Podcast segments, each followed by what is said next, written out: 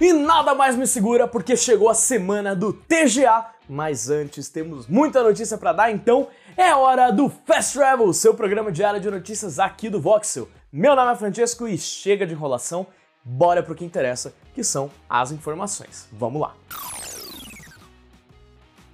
O que começou como uma piada se mostrou verdade mais de uma vez. A Valve não sabe contar até três.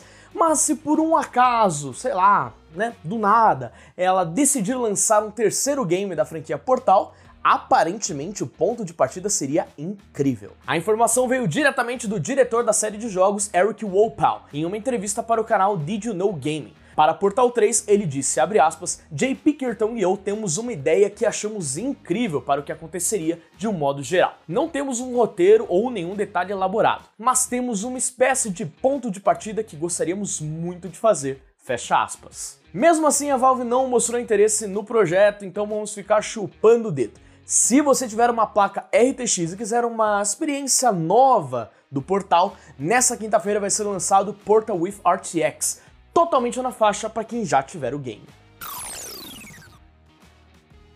E chegou a hora do brasileirinho fã de Fortnite sorrir. João Sampaio, mais conhecido como Flakes Power, anunciou que fechou uma parceria com a Epic e ganhará uma skin dentro do jogo, sendo a primeira celebridade do nosso país a conseguir isso. Flakes, um dos maiores influenciadores do título no Brasil e criador da organização de esportes HeroBase, fez o anúncio em seu próprio Twitter. Ainda que essa não seja a primeira vez que o nosso país é representado no jogo, já que há um gesto inspirado na música Onda Onda do Chacabum e até rolou um show do rapper Emicida, é um fato inédito que deve ser comemorado. Ainda não tem data exata para o lançamento da skin, mas os jogadores já podem aproveitar a temporada 1 do capítulo 4, que chegou há pouco tempo e até mudou o motor gráfico usando agora a Unreal Engine 5.1 para aumentar a qualidade da aparência do jogo com foco na iluminação. Para saber mais sobre isso, confira o link que eu deixei aqui na nossa descrição.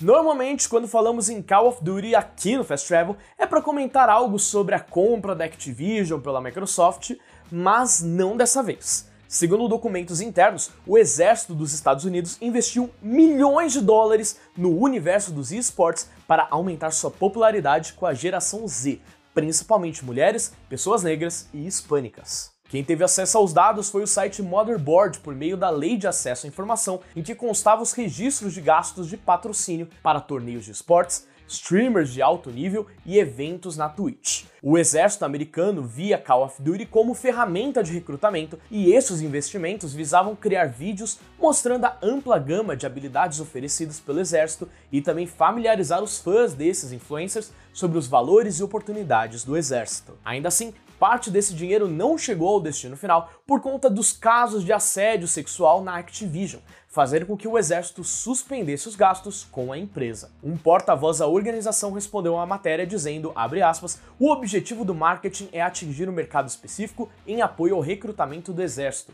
semelhante a todas as outras campanhas da unidade. Devemos falar com os jovens aonde eles estão, e isso é online, fecha aspas. As discussões sobre como muitos jogos de tiro romantizam guerras não são de hoje e com informações como essas, é bem provável que elas não vão terminar tão cedo. Uma das sensações de 2022, com certeza, foi o game de artes marciais Sifu. Sua história intrigante sobre um mestre Kung Fu que envelhece em vez de morrer chamou a atenção até de Derek Kolstad, o diretor de uma das melhores franquias de filmes de ação dos últimos tempos, John Wick. O site Deadline afirmou que Kolstad será o responsável pela adaptação de Sifu para as telonas. O site também confirmou que recentemente o diretor e a desenvolvedora Slow Clap se reuniram para alinhar detalhes da produção. Não há informações oficiais divulgadas até o momento. Mas o envolvimento de Kolstad com filmes baseados em jogos não para por aí, já que foi anunciado que ele está escrevendo e dirigindo um live action de Streets of Rage. Nos últimos tempos, fãs dos joguinhos têm se dado bem com adaptações de seus games para filmes, né? Como Sonic, Detetive Pikachu e torcendo muito para que Super Mario Bros seja assim também. Então, vai saber se Sifu e Streets of Rage não vão ter o mesmo final feliz, né? E muito obrigado por acompanhar o Fast Travel, seja no YouTube, nas plataformas digitais de áudio através do Sidecast. Se você gostou, não se esqueça de deixar seu like, se inscrever no canal e ativar o sininho, porque tem muito vídeo legal que a gente postou aqui, tipo os jogos anunciados na TGA que ainda não saíram e também os lançamentos do mês que eu acho que vocês não assistiram. Então dá uma conferida no canal para não perder esses e outros conteúdos que a gente vai postar aqui em breve. E se você quiser me seguir nas minhas redes sociais, elas estão aparecendo aqui embaixo, beleza? Te espero lá. E eu indo nessa, por agora, fui!